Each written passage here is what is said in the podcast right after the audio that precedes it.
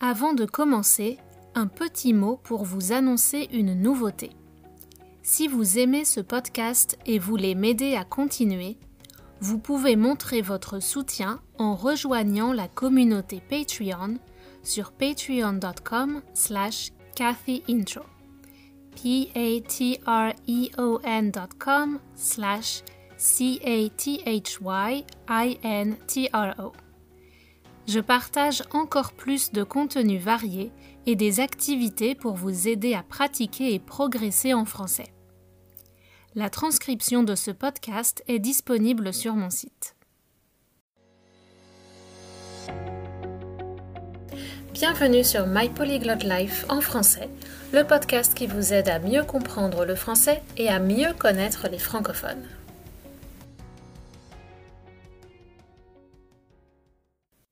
Bonjour à tous. Pendant ce mois d'août, j'aimerais vous parler des vacances. Lorsque je publierai cet épisode, nous approcherons du 15 août, la date symbolique à partir de laquelle la France redémarre après les congés d'été. Pour certains, la pause se prolonge encore une semaine, mais à partir du 15 août, on commence à penser à la rentrée. Avant ça, c'est comme si la France s'arrêtait de travailler, sauf dans les zones touristiques. Au mois d'août, même les commerçants en dehors de ces zones baissent leurs rideaux. Je ne sais pas s'ils se mettent tous d'accord ou si ça se fait naturellement au fil des ans, mais la plupart ferment pour deux ou trois semaines afin que tout le monde, patron comme employé, puisse prendre un repos bien mérité et passer du temps en famille avec les enfants. Les commerces ne ferment pas tous en même temps. Par exemple, s'il y a trois boulangeries dans le quartier, chacune va planifier ses congés annuels pour qu'au moins une reste ouverte en août pour servir les clients. Il en est de même pour les restaurants. Comme vous le voyez, les congés, c'est sacré. Si vous avez écouté l'épisode sur le travail en France, vous savez que les Français ont beaucoup de jours de congés. Le temps de repos est très important pour nous et nous avons du mal à concevoir qu'on puisse avoir seulement une ou deux semaines de congé comme dans certains pays.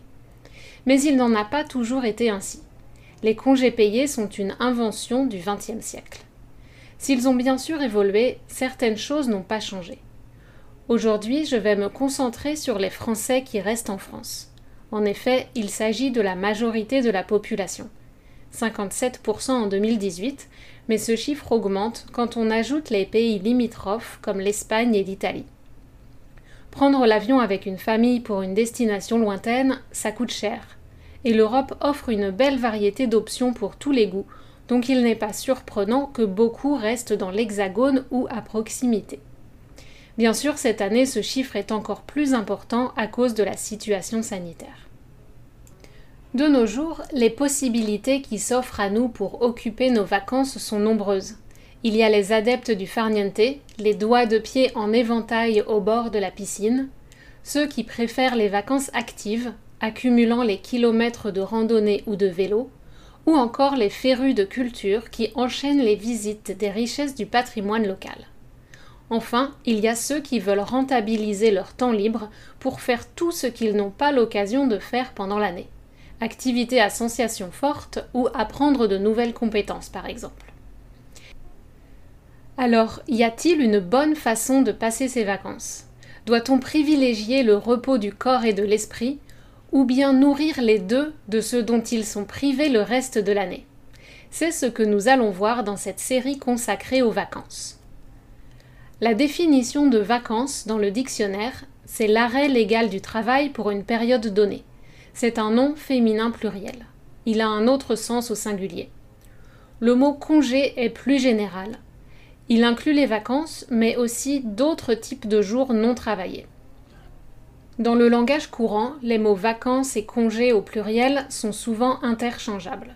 Le dictionnaire ne nous aide pas pour savoir comment on devrait occuper nos vacances. Pour commencer, je vais justement parler de l'aspect institutionnel des vacances d'été, leur histoire, leur durée, leur financement, mais aussi des endroits préférés des Français et des modes d'hébergement qu'ils privilégient. Dans une deuxième partie, on s'interrogera sur ce que font les Français au quotidien pendant leurs vacances et les bienfaits et limites des différentes options. Et puis finalement, nous verrons que les inégalités présentes dans notre société ne font malheureusement pas de pause pendant la période estivale.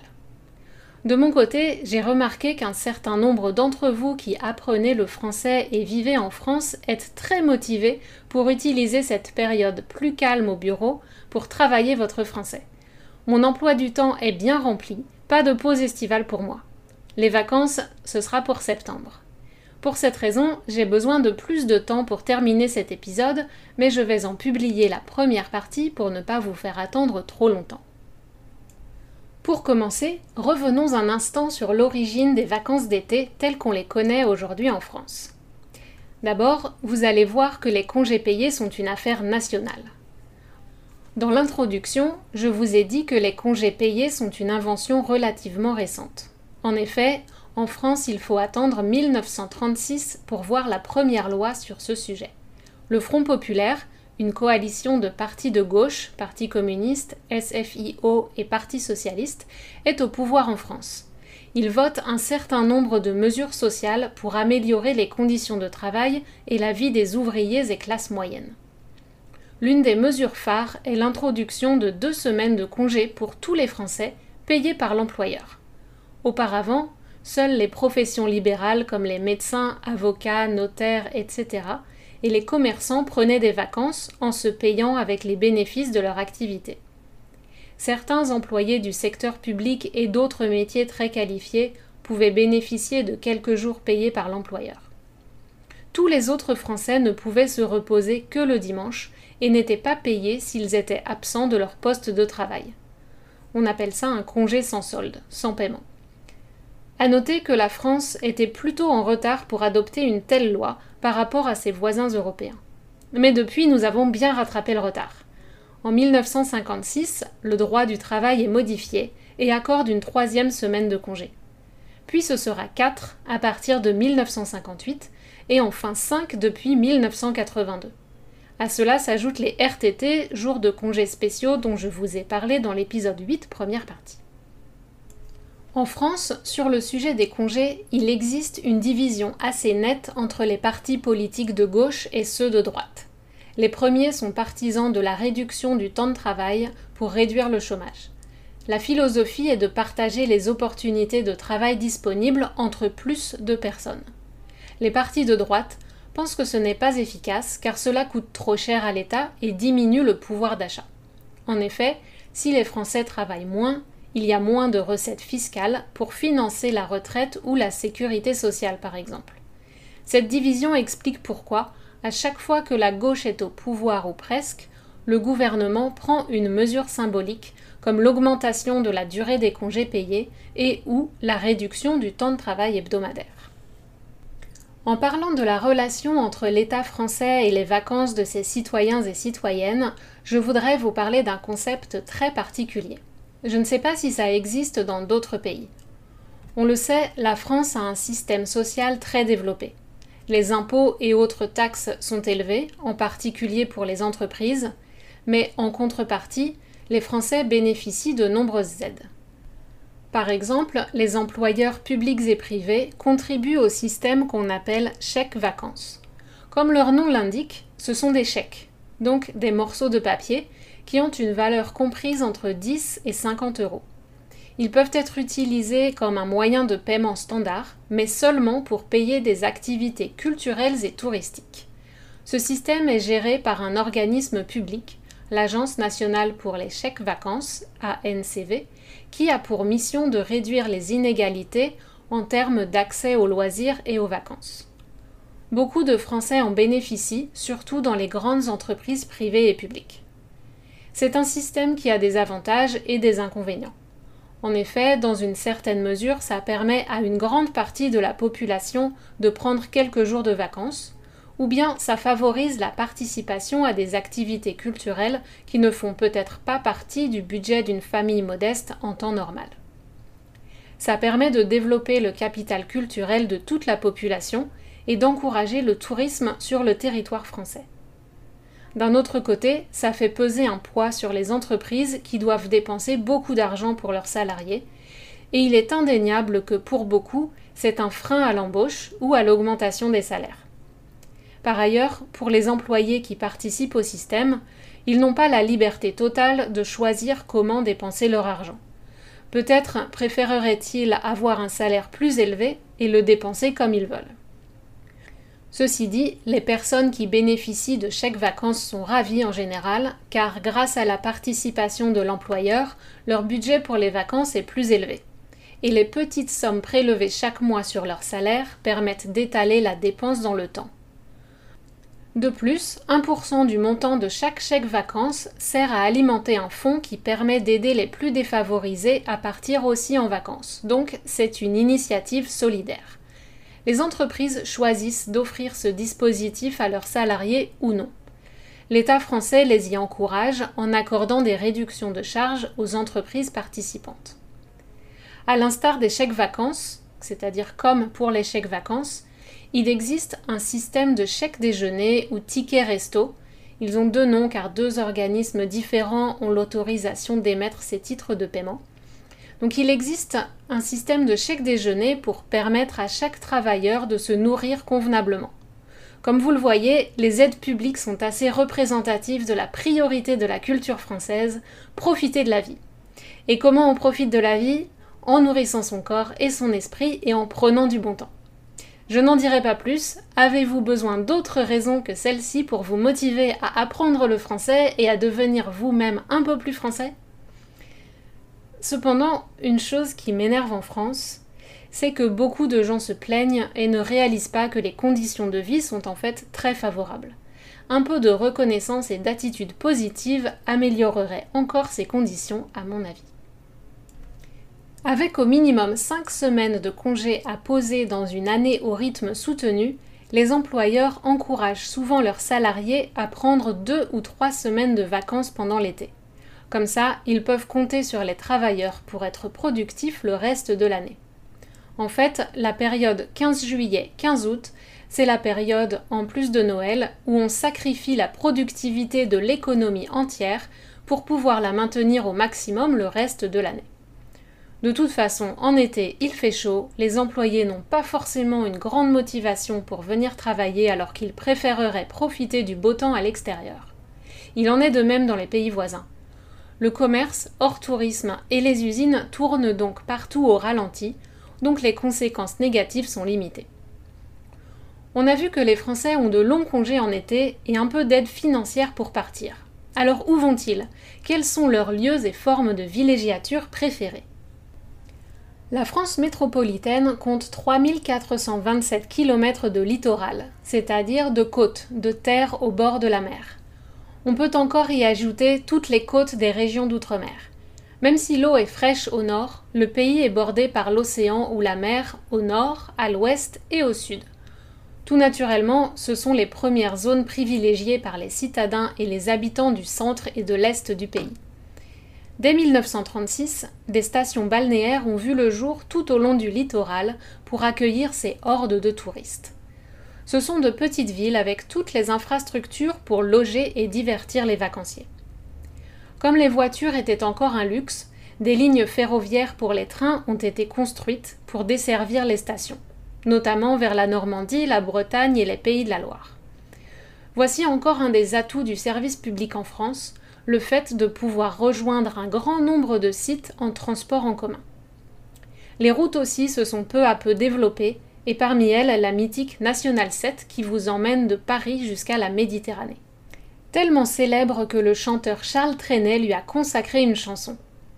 Je mets dans la description de l'épisode un lien vers un reportage d'Arte au sujet de cette route qui est aujourd'hui délaissée, peu fréquentée par les automobilistes qui préfèrent l'autoroute.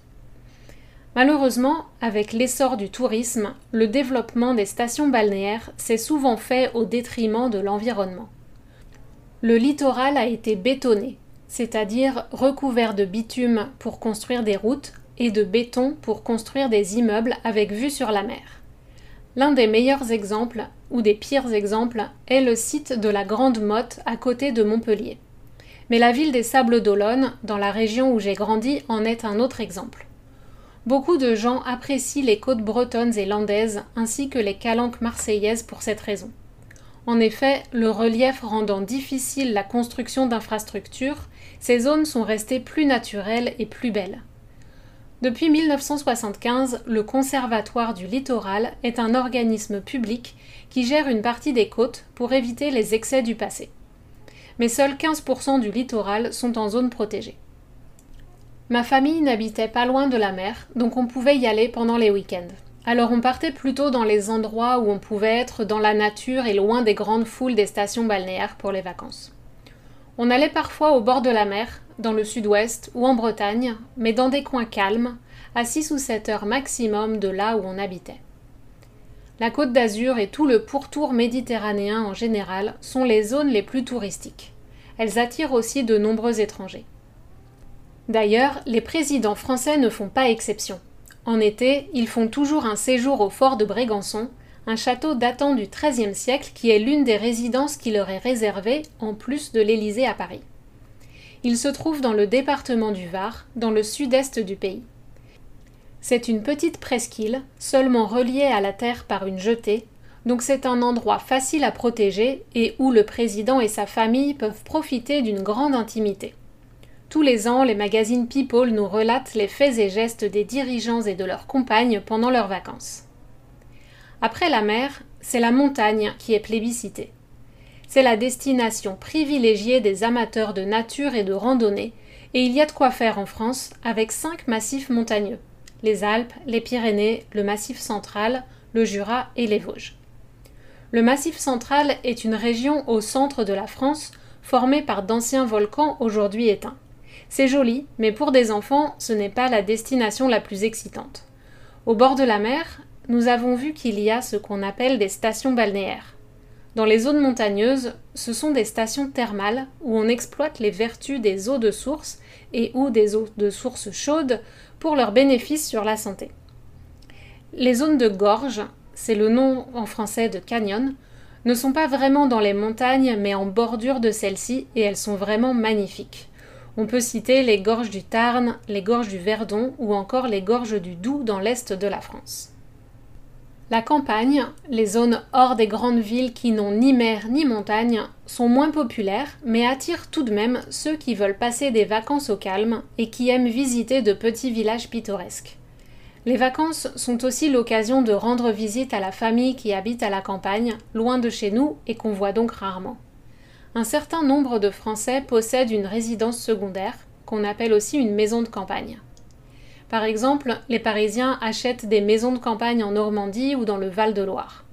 Ainsi, ils peuvent aller y passer quelques fins de semaine pendant l'année et plusieurs semaines en été.